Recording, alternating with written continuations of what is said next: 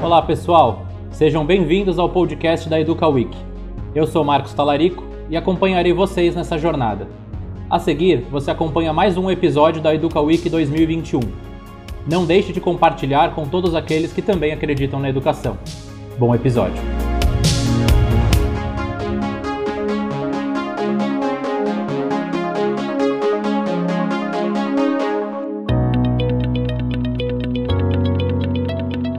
Este é um capítulo vivo da história da educação do Brasil. Reunimos mais de 150 lideranças do setor educacional para analisar e discutir a educação brasileira pós-pandemia. A EducaWeek é um oferecimento da SG Student Travel, provedora de experiências educacionais, Matific, plataforma de aprendizagem matemática, Educational Leaders, grupo de líderes educacionais do Brasil, ITEDUC, Institute of Technology and Education, a plataforma de educação digital que leva o mundo para dentro das escolas, e Árvore, a solução digital de leitura ideal para escolas públicas e privadas de todo o Brasil. Gostaria de informar ao público que tivemos uma pequena, uma pequena alteração e com alegria comunico que o entrevistado será o deputado Felipe Rigoni. Muito respeito e admiração pelo trabalho que o senhor desenvolve na área educacional. Sinto bastante feliz em poder compartilhar esse momento e conversar um pouquinho mais sobre os aspectos ligados à questão educacional, à questão pedagógica e aos desafios que a gente vive e ainda vai viver bastante no Brasil nos próximos anos. Aproveitando um pouquinho ó, essa, essa minha iniciação, é, antes até do, do Luiz é, se apresentar e também é, falar, eu tenho uma curiosidade que eu vou gostar, eu gostaria de compartilhar com o senhor, para que o senhor pudesse nos falar, nos contar um pouquinho como foi a trajetória, em função do que o senhor viveu em relação ao, ao processo, ao seu processo pessoal de educação e a sua vivência internacional também na área educacional, quando você foi estudar fora do Brasil. Então, é, queria trazer um pouco essa discussão do tema de inclusão. Queria conhecer um pouquinho mais a trajetória, que foi a trajetória que o senhor, o senhor fez nos últimos anos, depois a gente entrar um pouquinho mais sobre a esfera da vida pública. Maravilha. Bom, primeiro, boa noite a todos e todas. É um prazer enorme estar aqui no Educa Week. Boa noite, Maurício, Luiz Fernando. É um prazer de verdade estar aqui com vocês, discutindo um assunto para mim, é o assunto mais importante do nosso país, que é a educação. Né? Afinal das contas, a educação que vai transformar um país, o nosso país, num país mais livre, mais plural, mais próspero. Né? E, e, não à toa, né, eu tenho essa, essa propensão a lidar com a educação, porque a educação mudou a minha própria vida, né? como você iniciou aí falando, Maurício. Porque, é, como todos sabem, eu sou cego, inclusive sou o primeiro parlamentar cego da história do nosso país, e eu fiquei cego, eu não nasci cego, eu fiquei cego aos 15 anos de idade, é, lá em 2006. E óbvio que foi muito difícil, pessoalmente, emocionalmente, esse, esse período, esse processo todo, mas teve um fator que foi extremamente importante, aliás, dois fatores. O primeiro deles foi eu entender, inclusive tem um caso muito, muito emblemático com meu pai, foi entender que, no fim das contas, eu tinha uma escolha a ser feita da minha atitude em relação a esse desafio. Ou seja, eu tinha que pensar que, apesar de ter ficado cego, tudo ainda me era possível, em especial as coisas mais importantes da vida. Né? E o segundo processo que me, me ensinou muito e foi muito importante foi eu entender que a minha autonomia, a minha independência só viria se fosse através da educação. Né? Só viria se fosse através da minha, do meu próprio treinamento. Então, eu me tornando uma pessoa muito bem escolarizada, e isso me traria naturalmente uma independência muito maior. É óbvio que eu tive né, a sorte e o privilégio de estar numa família que podia me, me proporcionar essa educação, mas foi com certeza a educação que me transformou na pessoa que eu sou hoje. E aí eu fui fazer engenharia de produção lá na Universidade Federal de Ouro Preto, em Minas Gerais. Lá participei do movimento Empresa Júnior, morei em República, é, me formei em engenharia, inclusive. E depois, depois de um tempo, eu acabei decidindo entrar para o setor público e, e, antes um pouquinho de ser eleito, fui fazer um mestrado em políticas públicas lá em Oxford, né, que foi uma experiência uhum. maravilhosa, assim, pra, uhum. é, óbvio, tanto pedagógica como pessoal e etc. Agora, acho que algo importante a, a se dizer é que eu acho que a diferença que existe um pouco entre aqui e lá, mesmo eu estando numa universidade como Oxford, que é uma universidade super tradicional, ainda antiga nos seus métodos, vamos dizer assim, uhum. é, lá existe uma propensão ao, ao, ao fazimento, vamos dizer assim. Ou seja, lá a gente, é estimulado o tempo inteiro a fazer por si mesmos, ou em grupos, ou em trios, etc., o trabalho que tem que ser feito. Tanto o estudo, quanto você absorver o conhecimento. Não tem tantas aulas formalmente falando. Você pega e faz a coisa e a partir da sua própria experiência, com o conhecimento teórico, obviamente, você vai construindo ali é, é, a, a, sua própria educação. Então é, é, algo que eu acho. Maior autonomia ao, ao, aluno no processo de aprendizado, não? Exatamente. É exigido muito resultado, sem sombra de dúvida, uhum. É, mas é, isso é feito através da autonomia e do esforço individual daquele aluno.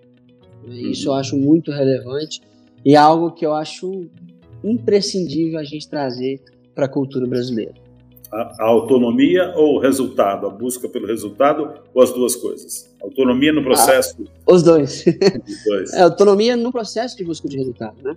Que se a gente cria essa cultura é, na educação, na pedagogia, etc., eu acho que a gente vai criar muito mais empreendedores do que a gente já tem, e a gente tem muitos, pessoas muito mais autônomas e uma sociedade muito mais livre. Luiz, Perfeito. se apresente, por Perfeito. favor. Olá, sou Luiz Garcia, como já apresentado, muito feliz de estar participando desse Educa Week, já não é a primeira vez e é muito gostoso voltar e poder perceber que o universo da educação, particularmente nesses últimos anos e meio, né, é, desde que aquele micro ser, aquele micro RNA nos pegou, né, e, e alterou a história do mundo de algum jeito, de muitos jeitos, é, que desde então a gente tem é, tido uma experiência, em alguns momentos, de aceleração do que vinha acontecendo no ambiente da educação, particularmente para compreender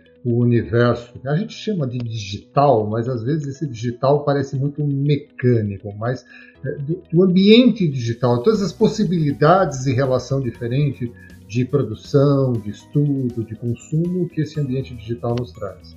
E ao mesmo tempo, ele nos trouxe limites muito grandes e evidenciou gaps muito grandes em diversos níveis. A gente coloca muitas vezes escola particular e escola pública, mas existem falas muito importantes dizendo existem escolas particulares de excelência, existem escolas particulares que sofreram muito porque não conseguiram acompanhar esse processo. Existem escolas públicas de excelência e existem escolas públicas que sofreram. As escolas públicas, notadamente, têm um problema maior estrutural, infraestrutural.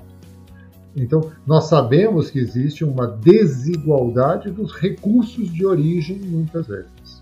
Então, eu queria ouvir do deputado, aí já convergindo um pouco da sua história pessoal para esse seu ideal político, né, de que o leva para a vida pública e, e, o leva a prestar uma atenção maior numa das frentes, que é a educação, que você e a Tabata têm visto com maior, têm é, percebido e cuidado com maior atenção nesse, nesses últimos tempos.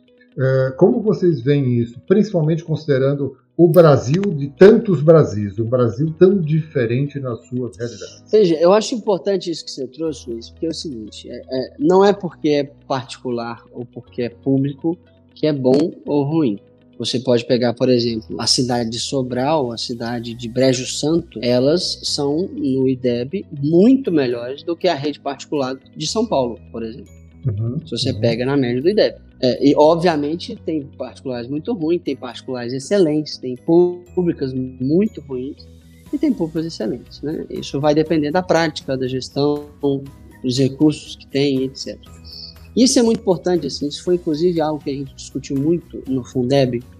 Eu fui o relator da regulamentação do Fundeb. E o Fundeb, como todos ou quase todos aqui com certeza sabem, ele é o Fundo de Manutenção e Desenvolvimento da Educação Básica, e ele tem como um dos objetivos centrais dele é nivelar né, os recursos mínimos que são dados a todo mundo. Então a ideia do Fundeb é que em todo lugar do Brasil, independente de onde você esteja, qualquer aluno tenha acesso a um recurso mínimo ali para ser dado a sua educação.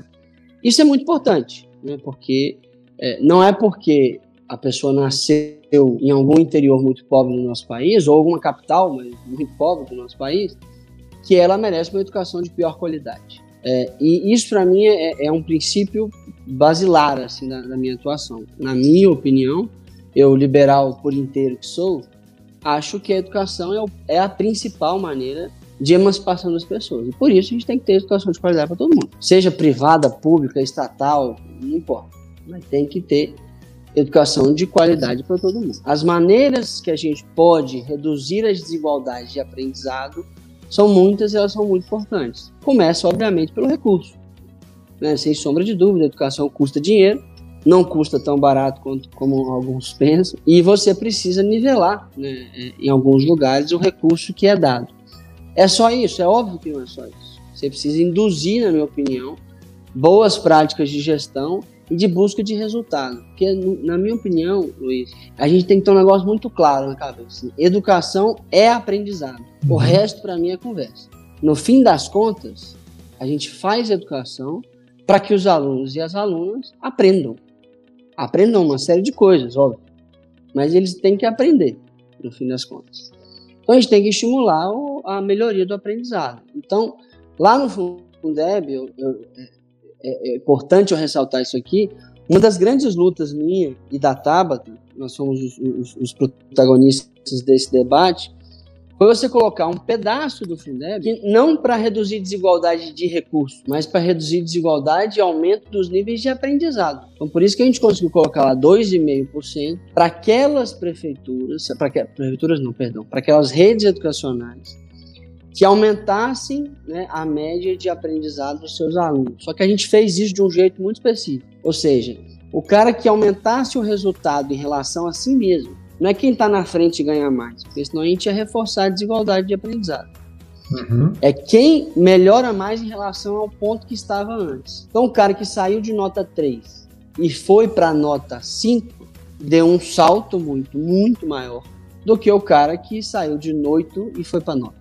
A gente coloca muito essa questão da proporcionalidade de resultado, justamente para você estimular que prefeitos, governadores secretários busquem os alunos que estão lá mais embaixo na, na, no ranking de aprendizado para ensinar eles e trazer todo mundo para um nível muito maior. Né? Então, quando você fala assim, ah, o Brasil é muito desigual, e é mesmo, você não pode ter a mesma regra para cada um, para todo mundo, mas você pode pegar as pessoas em relação ao ponto que elas estavam e quem melhora mais você consegue premiar. E é isso que a gente fez no Fundeb. Vai começar em 2023. Com certeza teremos resultados incríveis em relação a isso. Não sei se eu respondi, porque é algo muito amplo, mas, mas não, é um pouco disso. Não, ah, foi. Na verdade, é, é um, é um bom papo que a gente está querendo trazer para cá.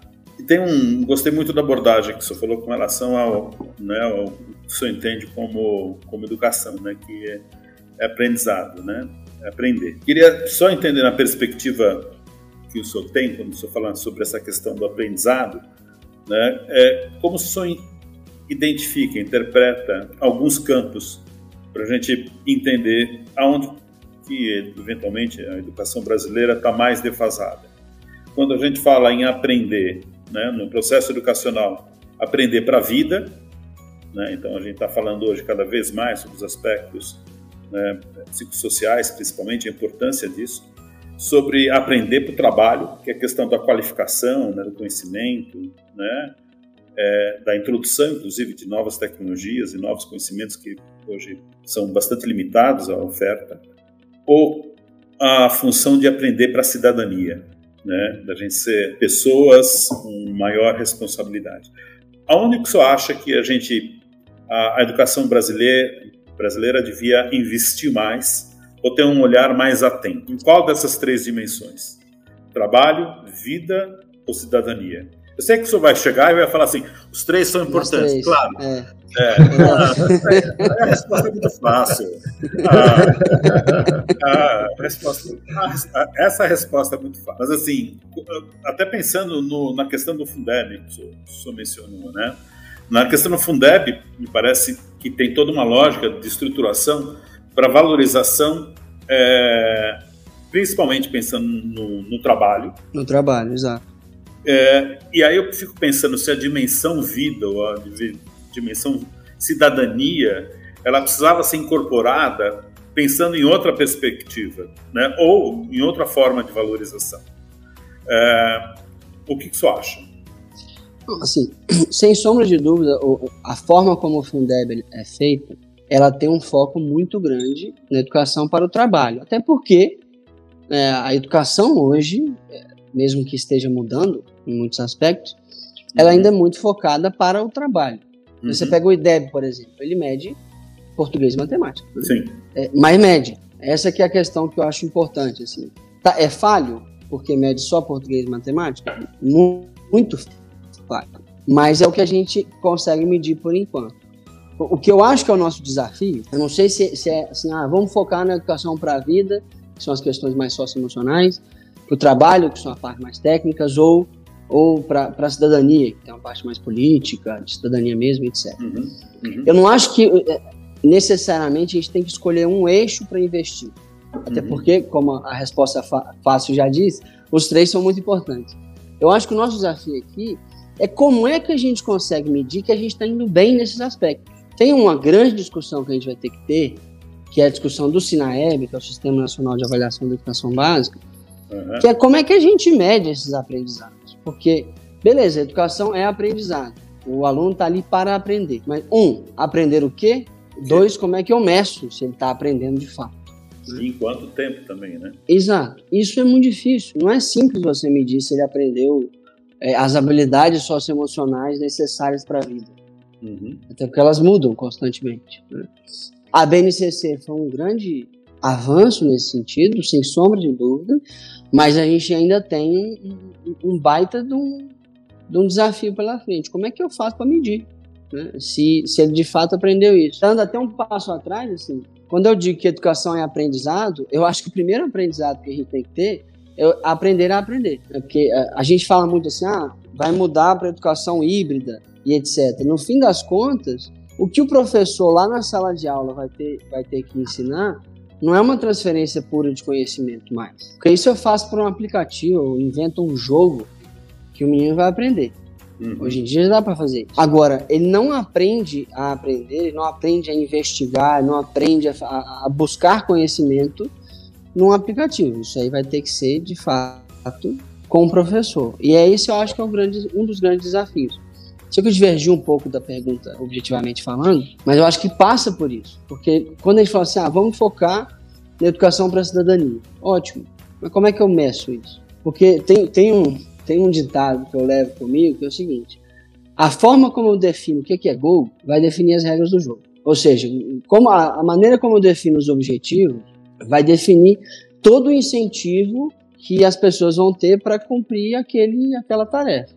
Uhum. Então, se eu defino que o meu objetivo é subir no IDEB, e o IDEB mede português e matemática, eu vou focar em português e matemática. Mas se eu arrumo um jeito do IDEB medir português, matemática, todos os outros conhecimentos técnicos e habilidades socioemocionais, aí todo o sistema educacional se volta para esse tanto de coisa. Então, acho que o desafio não é nem do que ensinar, é como a gente consegue saber se estamos ensinando bem mesmo ou não. E, e, tá, nesse sentido, não, vamos ter uma discussão grande daqui nos próximos anos, que é o sistema de avaliação.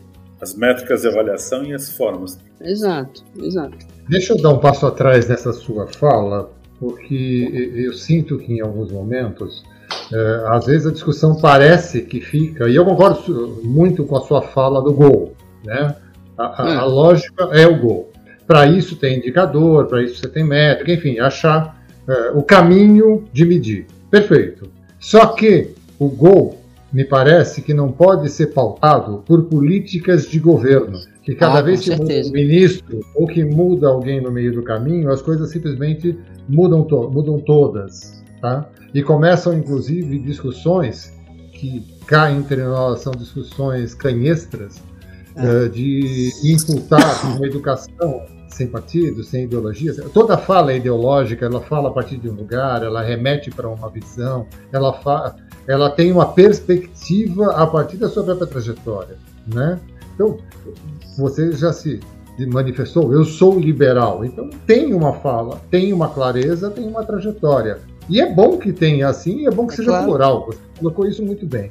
Agora, nós estamos caminhando, e aí a gente aplaude muito o teu trabalho com o da Tabata e mais gente que está nesse processo também, mas nós estamos caminhando para desenhar uma política de Estado para a educação, isto é, um objetivo claro do que a gente quer ser, como isso se pulveriza pelas regiões, pelas vocações regionais, para depois identificar os indicadores, as métricas, enfim, porque senão me parece que a gente fica discutindo, é mais matemática, é mais português, é geografia, Exato, sem perfeito. entender claramente por que essa formação. Perfeito. Ó, primeiro assim, aí eu acho que tem uma notícia muito boa, assim, estamos sim caminhando nesse sentido. Não tem uma Que ótimo. política puramente de governo, apesar de que a política do governo atual eu acho que é um desastre, mas para Uhum. termos uma política educacional de Estado, né, de país, de fato. Você Uhum. pega, por exemplo, há um tempo atrás nós aprovamos, e estamos implementando ainda a BNCC. E a BNCC, é muito importante dizer, ela não é uma carta escrita ponto a ponto de qual é o detalhe que o aluno vai ter que aprender em cada momento. Ela é uma, é uma, são direitos de aprendizagem. Ele tem que aprender certas habilidades, certos eixos de aprendizado. E, obviamente, à medida que a realidade local permitir, vai sendo ensinado aqui.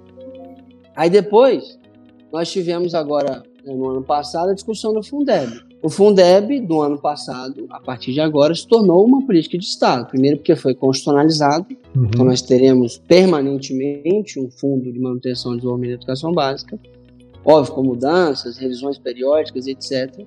Mas teremos um fundo que vai equalizar a distribuição de recursos na educação pelo Brasil e, por, por tarefa minha e da Tabata, também vai estimular é, a melhoria do aprendizagem, da aprendizagem com redução de desigualdade de aprendizagem pelo Brasil todo. Eu acho que os próximos grandes desafios nesse sentido, e é importante essa questão de ah, vai ser mais matemática, mais português, etc., é o SINAEB, que é uma discussão muito grande e vai dar uma briga lascada por aqui, que é o Sistema Nacional de Avaliação da Educação Básica, que é aí que nós vamos definir o seguinte: como é que a gente define se a gente está ensinando bem ou não? O que, que a gente mede? Não pode ser só português e matemática, apesar de que para mim são os básicos e mais importantes. Com esses dois você aprende quase todo o resto, mas mesmo assim tem uma série de outros aprendizados que a gente precisa aprender a medir.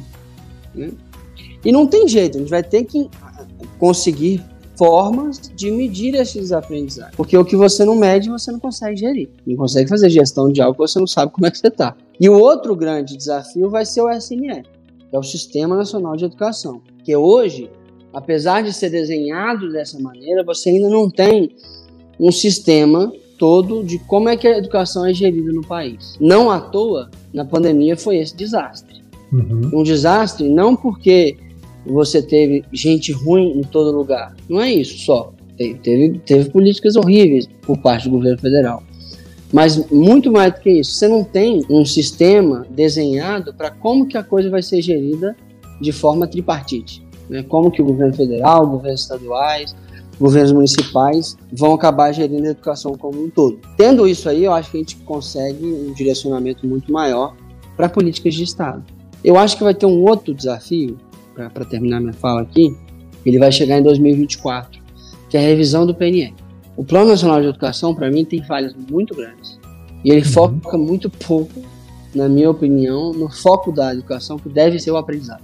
Acho que ele é muito protocolar em muitas coisas e acaba não trazendo o foco central, que, na minha opinião, é o aprendizado para a vida, para o trabalho e para a cidadania. Né? E o então, aí vai ser um outro desafio. O senhor nota que isso se concentra especialmente em, em, algum, em, em, algum momento, por exemplo, na educação, na educação básica, na educação superior, em que lugar da educação básica o senhor encontra mais essa, essa defasagem? Na educação infantil ou no ensino médio, por exemplo? Olha, você, com certeza você tem desafios muito grandes no Brasil. Você pega, por exemplo, a educação infantil. A nossa meta é 50% de oferta. A gente está indo em 34% ou 36%, se eu não estou enganado. Então temos um grande caminho pela frente para uhum. atingir a meta que é verdade só. Quantitativamente tem... falando, né? Quantitativamente falando. Está falando só tem a parte qualitativa de, de que ter é cadeira para sentar, né? É, é ter vaga. Ter vaga, exatamente. Uhum. Ter vaga, que não é que a educação não acaba na vaga. É, muito pelo contrário, ela começa ali Começa e ela acaba em um processo muito mais complexo, mais difícil de ser feito do que só a abertura de vaga. Você pega na educação básica, por exemplo, do ensino fundamental, você tem um problema de evasão muito sério. no Fundamental 2 e, um, e uma queda de aprendizagem no Fundamental 2 muito grande. A diferença entre o IDEB do Fundamental 1 e 2 no Brasil, em todo lugar, é catastrófica. Aí você pula para o ensino médio. Você tem uma evasão muito grande, um desafio que é a gente colocar a educação em tempo integral para todo mundo. E um que eu particularmente sou muito conectado, que é o desafio da educação profissional. Não tem jeito. Se a gente quiser botar nossa economia para frente e nossos jovens pra, de fato para ter prosperidade, nós vamos ter que dar uma reviravolta nas políticas de educação profissional e técnica no Brasil. Porque, quantitativamente falando, nós só temos 10% das pessoas com algum tipo de curso profissional e técnico. A Alemanha, 42%. Muito grande. Deputado, deixa eu aproveitar aqui. É, tem uma pergunta do Rodrigo Estevam é, relacionado à questão da educação dos docentes. Né? Acho que é uma discussão presente, né? quando a gente fala no resultado é, da, desse processo educacional, negavelmente a, a atuação né, do, do, professor é essencial né, desse processo. Claro que existe a questão pedagógica, claro que existe a questão da autonomia, claro que existe a questão né, é, da família, do incentivo da família, mas a, o professor ele ainda é percebido como um dos principais elementos para favorecer esse processo de aprendizagem. Como que o senhor acha é, que é, é possível melhorar a capacitação de forma contínua dos educadores no Brasil? A pergunta do Estevam fala sobre como melhorar a educação dos docentes. Né? Queria ampliar Perfeito. Sobre a questão do aperfeiçoamento desse profissional. Né? Perfeito. Primeiro, quero dizer o seguinte: quando a gente fala da importância desse processo, quando a gente fala assim, ah, a gente precisa melhorar o aprendizado, o principal fator no aprendizado é o professor e a professora. Você pode ter uma escola linda, com quadra, biblioteca e o que você pensar, TV de LED, etc. Mas se não tiver uma boa professora, um bom professor ali fazendo o processo educacional, não acontece. Tem exemplos assim infindáveis pelo Brasil de escolas que não tem nada, nem banheiro, inclusive 30% das escolas do Brasil não tem banheiro, mas o aprendizado é alto. Por quê? Porque você tem bons professores ali. Então, a importância desse assunto é, é, é, é, muito grande. E aí você tem uma série de, de etapas nesse processo que, que não é simples. Né? Óbvio, tem toda a questão da carreira do professor, que ela é uma carreira muito pouco atrativa, aí atrai menos os, melhores alunos. Mas eu acho que na questão de, da educação do docente, a gente tem um, um, processo que é a educação inicial, e educação continuada. Sim, a formação, né? É, a formação inicial e a formação continuada. Assim, óbvio que a, a formação inicial ela tem uma série de problemas. Eu acho que a pedagogia no Brasil ainda é muito pouco prática. Tem melhorado bastante. A gente ainda tem muito essa coisa de aprender a história da pedagogia, a filosofia da pedagogia, não sei o que da pedagogia, mas vai muito pouco na sala de aula aprender como é que põe 40 meninos e meninas para ficar quieto e, e, e ouvir uma aula. E é um processo. Eu admiro muito quem sabe fazer isso. É muito difícil. Eu vi uma, um estudo que foi feito uma vez lá no Espírito Santo. Em média, os professores de lá precisavam de 13 minutos de uma aula de, 15, de 50 para conseguir botar a sala de aula para ouvir. Já perdeu um, um, pedaço grande ali do processo educacional. Casos, é uma habilidade mesmo. E em muito muitos casos, difícil. 13 minutos para conseguir ficar, fazer com que eles fiquem atentos 10. Exatamente. E depois volta. Então, assim, é, é, é uma habilidade muito difícil de ser aprendida e, e admirável para quem tem. Então, eu acho que tem uma, uma parte do processo inicial, da formação inicial, das, das licenciaturas e pedagogia, que precisa botar mais a prática nessa conta. Agora, eu acho que o grande desafio brasileiro é a formação continuada, não tem jeito. Ela é muito mal feita, muito pouco incentivada. Eu acho, inclusive, óbvio que isso é uma, é uma, é uma, uma responsabilidade de estados e municípios, mas eu acho que a carreira, a progressão da carreira do professor, além do resultado de aprendizagem do aluno, também tem que colocar nessa conta o incentivo para a formação continuada dele e dela. Eu acho que se você for desenhar uma boa carreira para os professores, eu acho que tem sim que botar o resultado de aprendizagem na conta, na progressão, mas tem especialmente colocar formação continuada daquele professor, daquela professora. Porque a diferença é muito grande quando você pega uma pessoa que, que, que topa ficar o tempo inteiro estudando e se melhorando e aquela Sim. que não topa. Então você tem que botar isso na conta da carreira, da progressão. Uhum. A gente não pode fazer isso a nível nacional, porque, como muito bem disse o Luiz, o Brasil é diferente demais. Se eu mexo um real aqui no piso salarial do professor, eu posso quebrar um município. Uhum. A gente tem essas contas.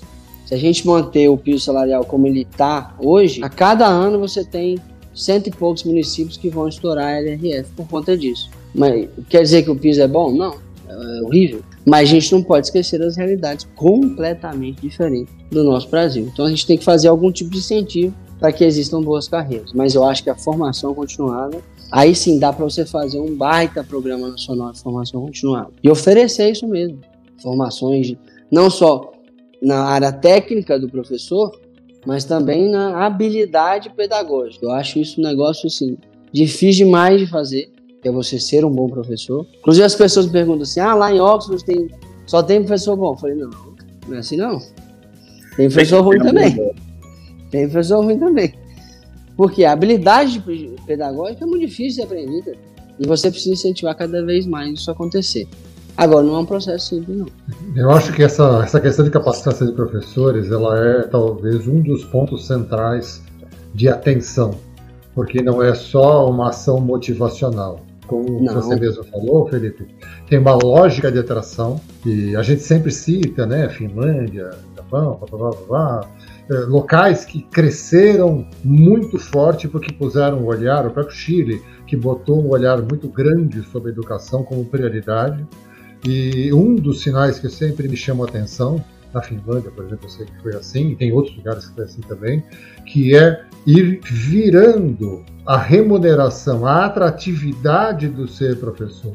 No Brasil, é. quem entra no infantil, anos iniciais, em média ganha muito menos do que aqueles que o sucedem até o nível superior. Na Exatamente. Finlândia, o, o, gap é menor e o professor dos anos iniciais ganha mais. Ele, ele é percebido como alguém que tem uma responsabilidade de formação de um futuro do próprio local muito maior do que aquele da universidade. Mas, óbvio, tem um gap menor, não estamos simplesmente invertendo essa, essa onda, mas colocando Exato, isso é num balanço mais claro. Como é que você, numa visão idealista, como é que você consegue enxergar isso aqui no Brasil? Não, tem exemplos bons disso aqui no Brasil, inclusive. Uhum. É óbvio que, que, fazer isso nacionalmente, eu repito assim, é complicadíssimo, porque primeiro que o Brasil tem mania de botar uma regra nacional e não dá dinheiro para os municípios cumprir a regra. Uhum. É, só quebra o município. Mas você tem exemplos, o Rio de Janeiro mesmo fez isso, e vários outros municípios do Brasil fizeram isso, que é o seguinte, Ó, aquele professor que vai para uma escola muito mais desafiadora ganha mais, porque é mais desafiador mesmo. Uma escola que está em um, um local de vulnerabilidade muito grande, onde a média de aprendizagem é muito baixa, etc., o desafio é muito maior. Você uhum. precisa dos melhores professores ali, e não os melhores claro. professores no, no, no, centro rico. Você precisa dos melhores professores onde é mais difícil ensinar, onde é mais difícil aprender. Então, você tem que botar eles lá. Então, você teve lá na época da Cláudia Coxim, quando ela foi secretária é, é, de Educação do Rio de Janeiro, e hoje isso, isso perdura, você tem esse incentivo. Então você, dá para você fazer incentivos desse jeito. Agora, o que é muito complicado é você fazer isso nacionalmente. Eu inventar uma lei aqui, nacional, que faça isso acontecer. Porque aí eu vou com certeza ignorar alguma realidade. Agora, dá para incentivar os municípios a fazerem isso. Foi o que a gente fez, por exemplo, no Fundeb. Só que a gente focou no aprendizado dos alunos. Mas, naturalmente, para você aumentar o aprendizado dos alunos, você vai ter que melhorar a carreira do professor. Você vai ter que melhorar a formação do professor. Você ter que botar seus melhores professores onde você tem os alunos com menor rendimento. Porque senão você não vai aumentar a sua média. E não vai puxar quem está embaixo para cima. Então, assim, naturalmente isso vai acontecer pelos incentivos que a gente deu aqui no Fundeb. Óbvio que talvez eles não sejam suficientes para fazer isso tudo. Mas Sim, com certeza eles vão dar um grande salto nesse sentido. Se a gente olhar uma dimensão de longo prazo, o investimento é significativo. Né? Com certeza, sem sombra de dúvida. Queria aproveitar talvez esses minutos que a gente tem ainda, gente falar um pouquinho sobre o impacto da pandemia, notadamente na, nesse processo educacional. Né? E daí pensar um pouquinho sobre como solver é, os atuais mecanismos e as opções que o governo tem para fazer esse processo de recuperação do aprendizado, desse impacto que foi gerado nesses últimos dois anos? Olha, eu preciso de uma hora para falar sobre isso. Mas... Brincadeira. Mas eu, eu, de fato é um assunto muito longo. Assim. Você tem alguns estudos, aliás, alguns, vários estudos mostrando o grande gap que a gente está deixando na educação por conta da pandemia. Não foi só por conta da pandemia em si, foi por conta da nossa gestão da educação na pandemia, que na minha opinião foi muito ruim, muito mesmo. O Brasil fez um negócio que só o México fez pior. A gente manteve 178 dias de escolas completamente fechadas. Só o México fez mais que o Brasil no mundo. A gente não teve é, agilidade suficiente para garantir que todo mundo tivesse acesso às aulas remotas. Então você tem aí, tem alguns estudos mostrando que você tem aí cerca de 5 milhões de estudantes no Brasil que não tiveram acesso a nenhum tipo de educação, por falta de conectividade, por falta de equipamento, por falta de orientação. Os professores tiveram dificuldade com a, remota e muitos não tiveram um treinamento. Tem gente que não sabia usar Zoom, não sabia usar o Google Meet. E natural, tinha que ensinar. Mas muita gente não conseguiu, muitas é, secretarias, etc., acabaram não, não, fazendo isso com os professores. Então você teve um gap enorme aí aberto ao longo da pandemia. Né? Sem contar na desigualdade entre as escolas públicas e privadas, aí sim é, se abriu uma desigualdade enorme, porque as privadas, via de regra, com uma, duas semanas já estavam com aula remota. No geral, é óbvio que não, não é todo mundo. E as públicas demoraram muito tempo para se uhum. entender e botar a aula remota. Então você abre um gap de desigualdade muito grande e você tem uma, um déficit de aprendizado absurdo. Teve um estudo da Secretaria de Educação de São Paulo mostrando que vão demorar 10 anos para recuperar o que foi perdido de aprendizagem ao longo da pandemia. Então, assim, o desafio é muito grande. Tá? A gente, inclusive, eu sou autor da lei de conectividade para os alunos e para os professores, sou um dos autores, a Tabata foi relatora. A gente está na luta ainda, porque o governo está querendo atrasar o pagamento para isso acontecer. Mas tem uma série de outras coisas que são, que são necessárias. A gente, inclusive, protocolou duas outras leis na semana passada sobre isso. Que a gente vai ter, um, um desafio de busca ativa, porque muitos alunos que desistiram da escola. Então a gente tem que buscar esses alunos. Dá para fazer? Dá. Dá para usar dos alunos de pedagogia nas, nas, nas faculdades e universidades os alunos de licenciatura, pagar a bolsa para eles e buscar os alunos ativamente. Falando em buscar ativamente, acho que precisamos ir buscar o nosso deputado federal de volta.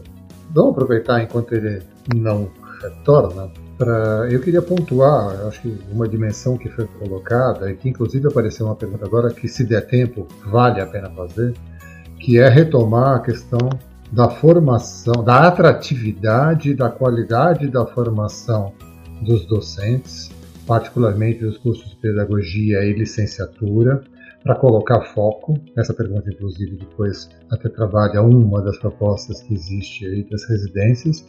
É, e a partir daí compreender uma formação mais completa e mais complexa. Só que para isso você realmente precisa ter um projeto pedagógico claro e uma capacitação clara de docentes, porque senão a gente acaba caindo numa base discursiva de mudança que na hora da prática, por N razões, e não se culpa ninguém nessa história, okay. mas por N razões, não se consegue implantar.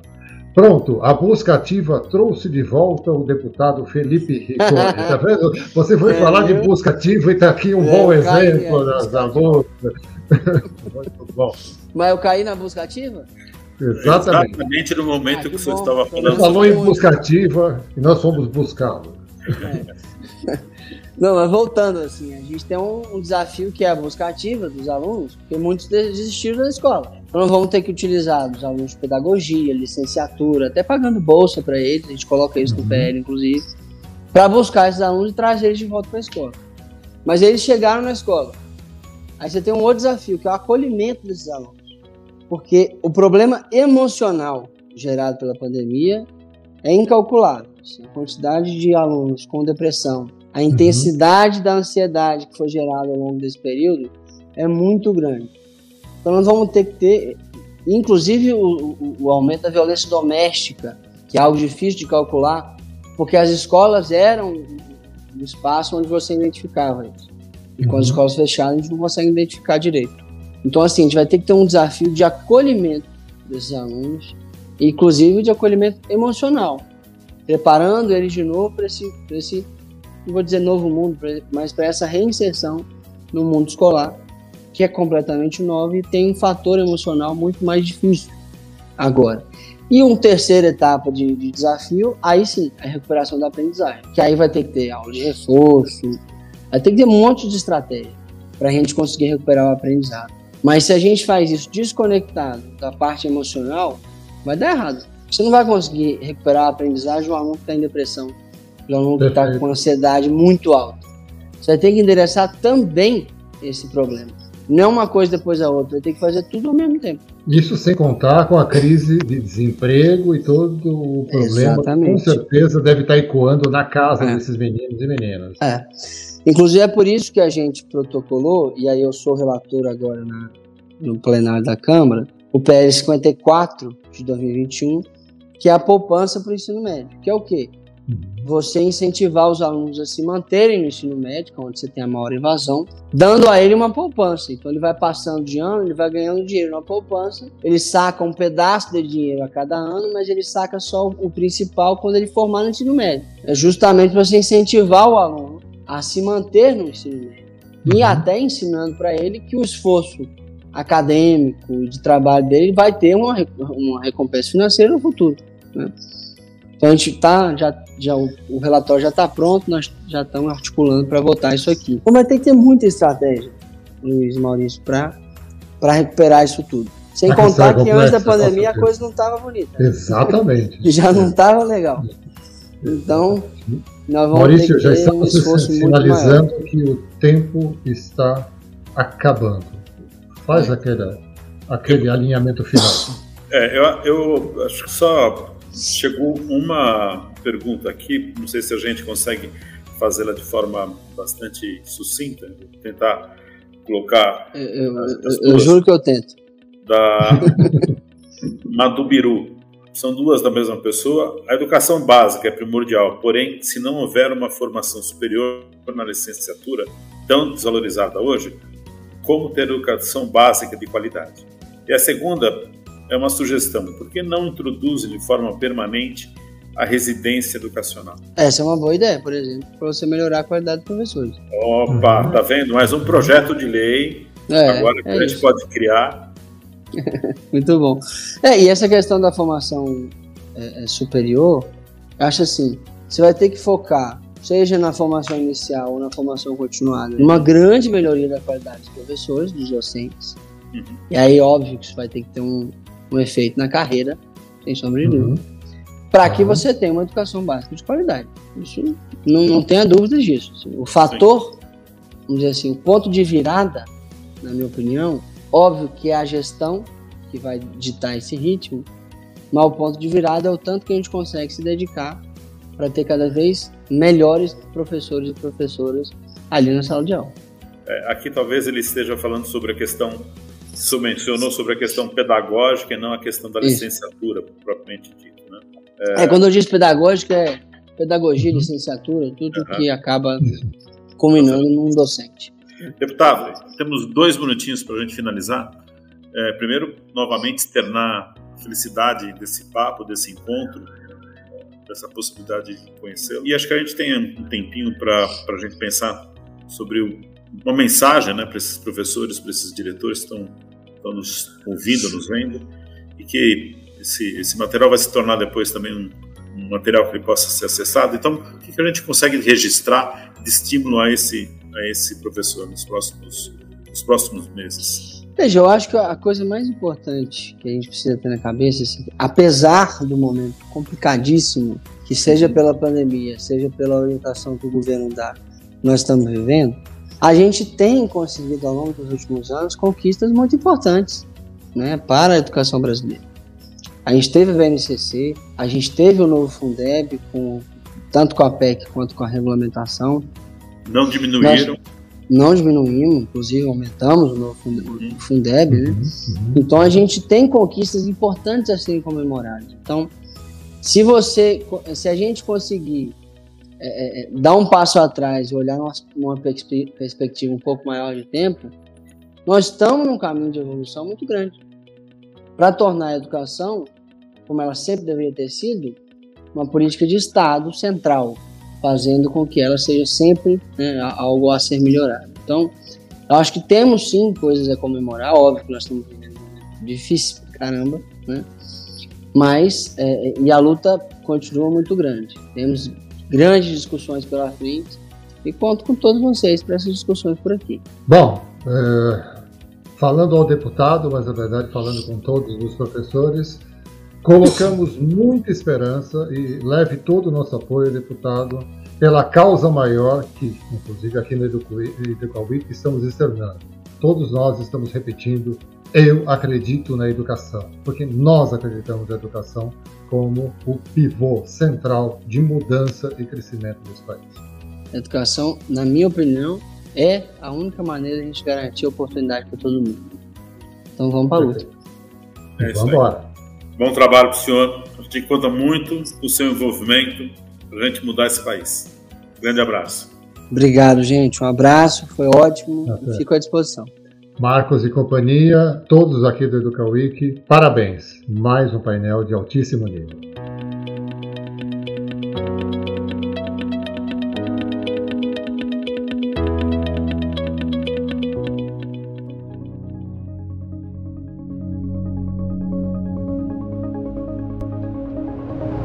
Olá pessoal, esse foi mais um episódio da Educa Week 2021. Espero que tenham gostado. Todo o conteúdo foi produzido com muito carinho aos educadores brasileiros. Se você tiver alguma sugestão de tema para discutirmos, não deixe de nos enviar através do formulário de contato que está disponível na descrição. Até o próximo episódio.